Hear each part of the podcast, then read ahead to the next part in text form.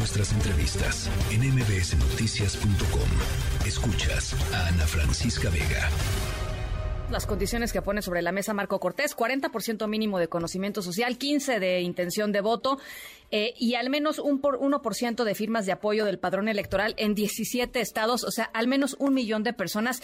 Y solo para dimensionar, que creo que es importante, eh, lo, de lo que está hablando Marco Cortés, le está pidiendo a los aspirantes a la candidatura eh, por el Partido Acción Nacional juntar el equivalente a poco más de tres veces el padrón total del PAN hoy que es de aproximadamente 300 mil personas que están inscritas formalmente, digamos, en el Partido Acción Nacional.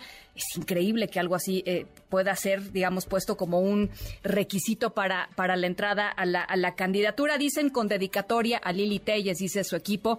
Roberto Gil, jefe de campaña de Lili Telles. Me da gusto saludarte, Roberto. Muy buenas tardes, Ana Francisca. Gusto en saludarte y saludar a todo tu auditorio. A ver, pues uno se pregunta para qué sirven entonces las estructuras de un partido si le están pidiendo a los aspirantes, básicamente, pues, digamos, movilizar a, una cantidad importante de personas para juntar ese, ese, millón, de, ese millón de firmas, ¿no? Sí, eh, eh, pero hay muchas incógnitas alrededor de este método y ojalá se vayan despejando en el camino. De entrada suena poco razonable este método por distintas razones. Como bien dices, el requisito de entrada al proceso, no de definición del proceso, es juntar un millón de firmas, tres veces el tamaño del PAN. Es el requisito de entrada para poder participar, es decir, para poder ser considerado en el proceso. Si tú no tienes ese requisito de un millón de firmas, entonces no puedes entrar. Lo que no queda claro es qué pasa después si la candidata, por ejemplo, Lili Telles, la candidatura de Lili Telles, junta el, millón de firmas, tiene 40% de conocimiento, lo tiene más y una intención de voto eh, destacado, y se presenta en el partido, lo que no está claro es ¿y qué va a pasar después? ¿Es una votación? ¿Es una encuesta? ¿Es la suma de firmas? ¿Es la ponderación de firmas más encuestas? No está claro. Entonces, primero te mandan a hacer un esfuerzo organizacional por todo el país para traer un millón de firmas y luego ya veremos cómo se decide la candidatura. Imagínate que los 15 candidatos que están ahora en la lista tuvieran que hacer ese esfuerzo organizacional. Es decir, tendríamos que hacer pues prácticamente 15 partidos políticos. Y la gran pregunta es ¿en qué tiempo?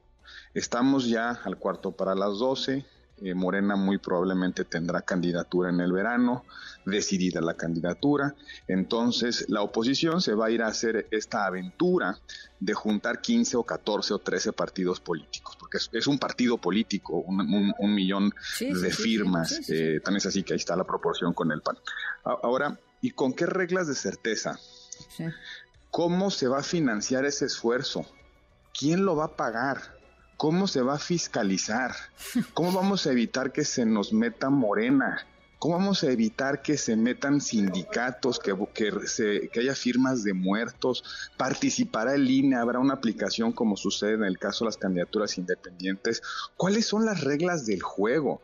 ¿Vamos a firmamos a hacer eh, eh, registros de firmas eh, a nivel nacional en una sola jornada? ¿Quién las va a validar? ¿Quién va a recibir, va a revisar, perdón, que son auténticas? Son muchas incógnitas al cuarto para las dos, Ana Francisca. Ahora, ¿cuándo ¿han hablado ustedes con, han, hablado con Marco Cortés en las últimas horas? Porque, digamos, es raro que haya salido a decir esto pues, sin, plancharlo antes con los interesados, ¿no? Sí, justo hoy en la mañana nos llamó la atención, yo intervine en un, en un eh, medio de comunicación en respuesta a esta posición porque no no la habían o no se la habían comunicado formalmente a Lili Telles, había una especulación derivada del Consejo Nacional, pero no se había hecho una notificación formal. De repente hay un anuncio de que ya está propuesto el método, que el PAN propone este método y, eh, y que por tanto pues haya que fijar una posición. Nosotros dijimos que ya se dieron cuenta del tamaño del problema, ¿verdad? Eh, hay problemas de fiscalización, hay problemas de financiamiento, hay problemas de tiempo, hay problemas incluso de exclusión de otros integrantes de la sociedad civil. Es decir, fíjate nada más, Ana Francisca, el mensaje a la sociedad civil es, ustedes van a participar juntando firmas. Esa es la forma de, en la cual los partidos se van a abrir Pónganse a juntar firmas, apoyen al candidato de su preferencia, traigan los papelitos y los, los formatos que se decidan y siéntense a esperar a que nosotros decidamos. Cuando hay un reclamo de la sociedad civil, la marea rosa que vimos en dos manifestaciones o dos concentraciones en el Zócalo exigiendo y defendiendo la democracia, hay una exigencia de apertura de los de las estructuras de los partidos políticos a la sociedad. Que hay una hay una hay una contradicción, déjame decirlo con mucho cuidado y respeto. Solamente se, se abre este método de firmas para la candidatura presidencial, pero no se dice nada de las candidaturas a diputados federales, a las senadurías, gobernadores, a las claro. Cuando la sociedad, o gobernadores, cuando, cuando existe liderazgo social que no está en los partidos políticos, que se alejó de los partidos políticos porque los partidos hemos perdido credibilidad, hay que decirlo con mucha claridad, tan es así que se han empequeñecido en términos de representación. Hoy ya la única manera de ganar una elección parece es a través de coaliciones o la suma de montoncitos. Se han empequeñecido. Pero en lugar de convocar a la sociedad, de establecer pequeños requisitos solamente de participación, en lugar de crear avenidas de entrada, establecen unas aduanas de ese tamaño. Es decir, el mensaje es, si alguien que no forma parte de los partidos, que viene entrando a la política como Lili Telles, lleva cinco años en la política. Ella era una periodista, eh, eh, eh, empezó, digamos, en, una, en un ejercicio de, en la senaduría, confrontando, debatiendo fuerte con Morena, a ella la mandan a que en cuatro meses o ya no sé en cuánto tiempo forme un partido tres veces más grande que el PAN. Para simplemente poder ser considerada eh, en un proceso que todavía desconocemos cuál es el, el, el, el, switch de definición, ¿no? Es decir, después que sí, ya tengo mi millón y luego tengo, bueno, no sé. estoy bien en las encuestas, soy la más competitiva. Podría ser que, que podría ser, por ejemplo, un escenario en donde Lili Telles o, cualquier otro eh, aspirante llegara al millón eh, y entonces llegaran cinco o seis al millón y entonces no sé si sería el millón cien mil o millón ciento un mil, o sea, no lo sabemos, pues.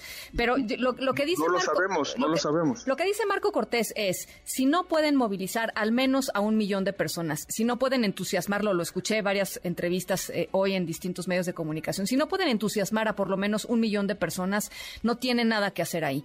Eh, y, se le cuestionaba mucho a, Marco Cortés diciéndole, a ver, eh, pues para qué sirven las estructuras de un partido si no para eso, por un lado. Y por el otro, se van a estar desgastando los aspirantes juntando firmas con quién sabe qué dinero, mientras Morena pues está básicamente en, el, en el camino pues muy directo hacia la presidencia de la República.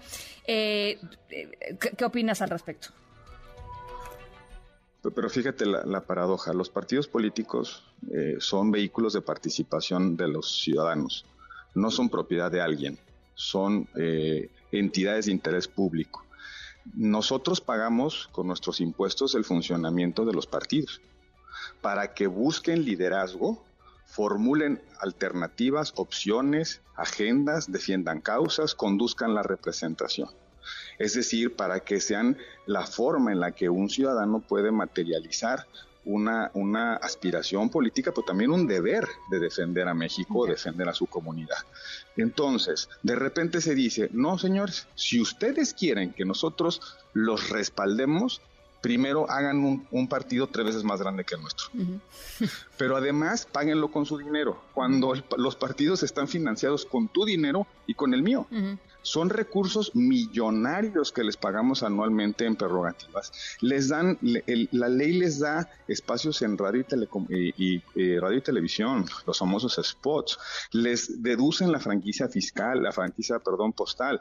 Tienen un chorro de prerrogativas con la intención de que se conviertan en vehículos para que tú o cualquier ciudadano pueda hacer política, pueda presentar su perfil, pueda presentar su liderazgo, pueda competir primero adentro y después afuera, para que podamos los ciudadanos eh, eh, eh, encontrarnos con nuestro llamado a la responsabilidad pública.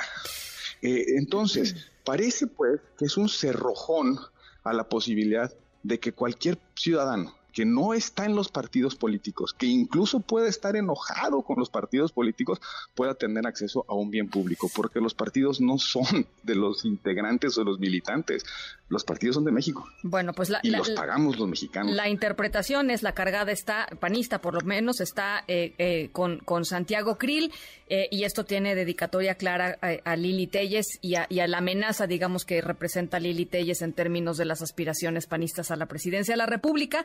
Y la pregunta, Roberto, es, eh, pues, ¿qué sigue de aquí? Digo, más allá de... de, nosotros, nosotros eh, vamos a insistir en que tenemos que reflexionar con mucha seriedad cuál es el mejor método para encontrar y aglutinar a la oposición. Eh, hemos hecho algunas expresiones, como nos enteramos por los medios de comunicación, las mismas que estoy haciendo ahora. Vamos a formalizar nuestras dudas legales de oportunidad, de también de conveniencia y presentaremos alternativas con mucha seriedad al método.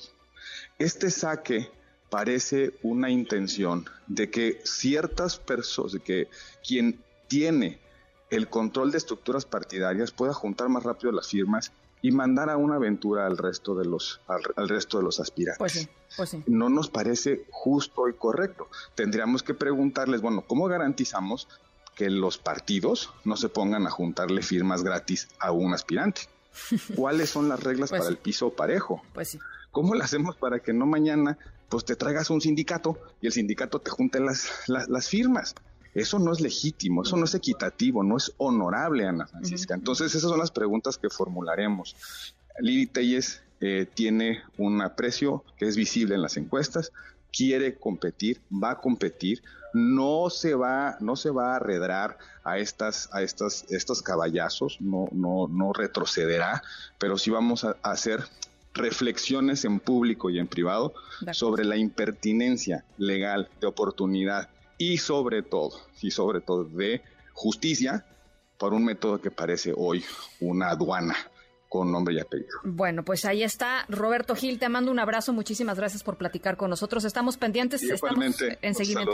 Gracias igualmente, Roberto Gil, jefe de campaña de Lili Telles. Bueno, pues ya sabemos, ¿no? Justo lo que decía él. ¿Quién levantó la mano rápidamente con sus dos millones de votos?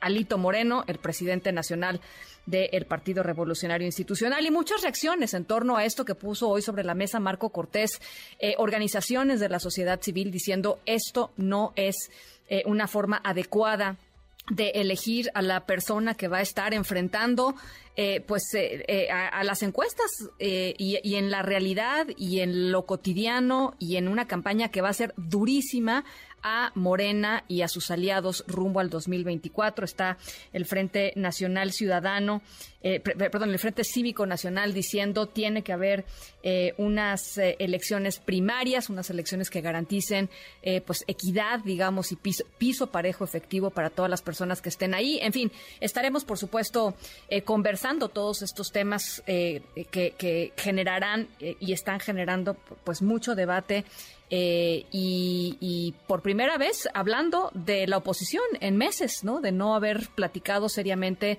de algo que se pusiera sobre la mesa. Bueno, en estos momentos estamos hablando sobre, sobre eso, sobre la oposición eh, rumbo al 2024, con esto que Marco Cortés. Em, dijo hoy 40% mínimo de conocimiento social, 15% de intención de voto y al menos un 1% de firmas de apoyo del padrón electoral en 17 estados, es lo que pide eh, Marco Cortés.